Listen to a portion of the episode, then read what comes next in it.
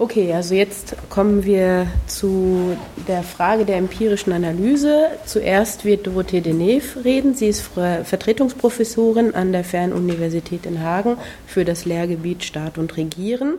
Ähm, sie war vorher Juniorprofessorin in Halle äh, für Systemvergleich, glaube ich, und ähm, hat sich in unterschiedlichen Kontexten äh, der Partizipationsforschung gewidmet und anderen äh, demokratietheoretischen Fragestellungen.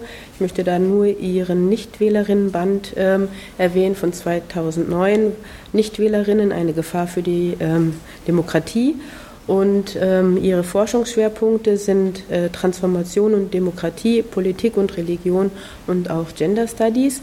Aktuell arbeitet sie an einem sehr äh, spannenden Themenband, den wir beide herausgeben, deswegen noch etwas Werbung in eigener Sache, zu politischer Partizipation jenseits der Konvention wo auch Stefanie Wöhl und Eva Maria Hinterhuber einen Beitrag jeweils schreiben, ähm, wo es eben genau nochmal darum geht, auf Partizipation anders zu schauen. Ähm, Eva Maria Hinterhuber ist Slawistin und Politikwissenschaftlerin, ebenfalls ähm, an der Fernuniversität in Hagen, wissenschaftliche Mitarbeiterin in dem Lehrgebiet Staat und Regieren.